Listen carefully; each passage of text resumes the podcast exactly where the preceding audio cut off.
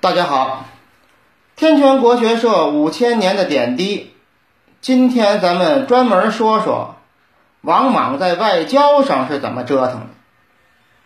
当时外交的对象主要就是匈奴和西域，咱们重点说说匈奴。经过了汉朝前期的和亲和中期汉武帝与匈奴大规模的战争，到了汉宣帝的时候，汉朝和匈奴的关系基本上调试到了一个比较合适的位置。用汉书上的话就是“数世不见烟火之景，人民至盛，牛马不野”，一片欣欣向荣的和睦景象。匈奴向汉朝称臣，汉朝时不时的赐给匈奴一些财物，解决生活质量问题，也有王昭君的和亲。虽然中间也有一些小的摩擦和不和谐音，但是总体关系保持的不错。王莽当了皇帝以后，倒是也想维持这种关系，第一时间派出武威将王俊。带着五个外交使节率队访问匈奴，带去了大量的钱财，告诉他们中原改朝换代了。匈奴不管你谁当皇帝，只要还按原来的方式交往，我得了你的钱，咱们就是好朋友。本来就很平稳的过渡了，但是王莽这个没事找事儿的性格。就一定要把平稳的事情弄得一塌糊涂，因为王莽想要把汉朝赐给匈奴单于的玺换掉，这个也没问题，换就换吧。但是他要把汉朝赐的匈奴单于玺换成新匈奴单于章，新啊代表新朝，但是您注意，不是玺了。改成章了，换了个字儿，意思就变了，等于是给匈奴降格了。去的外交使节也有点心虚，让单于先把汉朝那个印玺先交出来，他可没拿出要换的这个印，怕单于翻脸。单于没想那么多，这就要交印。单于身边有个左姑息侯苏从，他的心眼多，跟单于说：“咱们还没看见新印呢，旧的先别交。”单于一听有道理，就没交旧的印。王俊紧着催呀：“您赶紧交吧，我们还有任务呢。”单于又要交，苏从又拦着。这回单于不耐烦了，他没那么多想的。跟苏从就说呀，说个印能变成什么样啊？就给交了。这边拿到旧印，也把新印给了单于。只不过当时是喝酒吃肉，热热闹闹，单于没来得及看。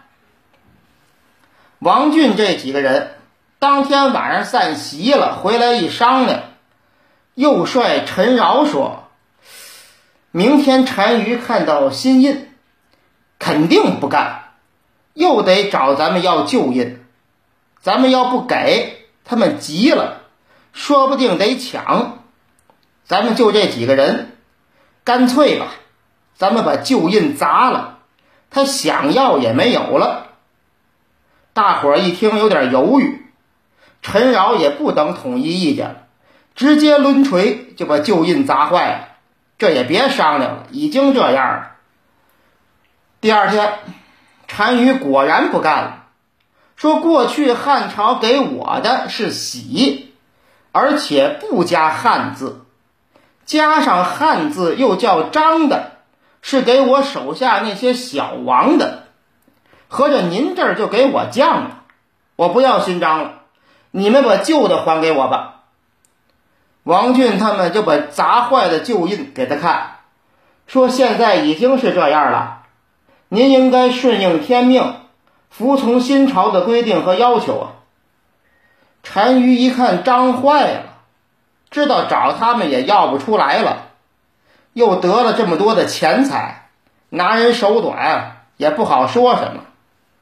最后大家一商量，派单于的弟弟右贤王去朝拜王莽，作为回礼。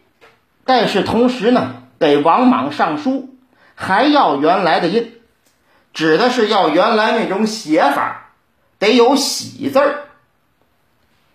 回去的路上啊，他们经过了匈奴左离韩王贤的地盘，看到这里面有很多乌桓人。按照之前匈奴和汉朝达成的协议，匈奴不能接受乌桓投降的人，必须送回去。这几位看到，当场告诉这位贤，让他马上把人送回去。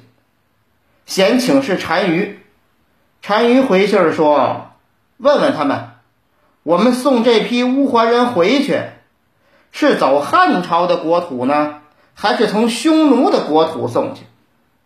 你这几个人也没法做主啊，就派人给王莽上书请示。王莽说：“从匈奴地盘走，防止有什么变化。本来送回去就送回去，匈奴虽然不高兴，但一般也都照做。”但是之前汉朝末年，汉朝曾经找匈奴要他们的一块好地，后来匈奴人上访，这事儿不了了之了。但是有阴影啊，后来又不让他们找乌桓人收保护费，匈奴不太高兴，但也忍了。结果这个换印的事儿一出来，算是把所有的事情都点燃了。你们这是明着打我脸啊！这我不能干了。单于派出一万骑兵，以送乌桓人为名，屯兵在朔方要塞之下，随时准备骚扰边境。不过，朔方太守知道严加防范，匈奴也有顾忌，没有真的进兵。但是西域出事儿了，车师后王须治离打算投降匈奴。被西域都护旦钦发现，给杀了。须治离的哥哥呼兰芝带着两千多人跑去投奔了匈奴，然后带着匈奴兵当了还乡团，打伤了汉朝派驻那里的官员，然后带着抢来的东西投入了匈奴的怀抱。西域人投降匈奴不说，连汉人都投降匈奴。戊己校尉者是戊己校尉使啊，陈良、中代、司马承、韩玄、右曲侯任商一看，匈奴人要翻脸，他们怕死，直接带着自己管辖的两千多人去了匈奴。那个杀了车师后王的旦钦，跟王莽上书报告匈奴在西域搞事情。王莽的应对策略是。派人带着大量的钱物到边境地区，派人偷着进入匈奴领地，想要把当年呼韩邪单于的那些儿子招来，都把他们封为单于，让匈奴一下子多出十五个单于。王莽的意思是要孤立现在的单于，而且让你们各自占据一块土地，力量也削弱，没法跟我为敌。大概其他学的是汉武帝推恩列土，他的工作呢还算有成效。上次那个右离韩王贤带着两个儿子真来了，王莽很高兴啊，给他们待遇很高，而且都给了单于的封号。可是王莽就忽略了一点：汉武帝敢于推恩列土，是因为他有能控制这些诸侯王的震慑力。刚刚经历了七国之乱，诸侯王暂时不敢反叛，汉武帝赶紧趁机削弱你们的力量。但是当时汉朝对匈奴没有这样的控制力啊，包括是新朝，所以王莽一下子玩线了，真把单于惹急了。你说你换个印啊，虽然说给我降格了，但是地盘还是我的呀。现在你可是要动我的地盘了，这叫触及我的底线。于是单于真翻脸了，带兵杀进云中异兽塞，杀死很多的官员百姓，和平的局面终于被打破了。而一旦翻了脸，那单于就没有顾忌了。以后匈奴就经常从边塞各个关口杀进中原骚扰，杀了雁门和朔方的太守和都尉，抢走了很多牲畜和百姓。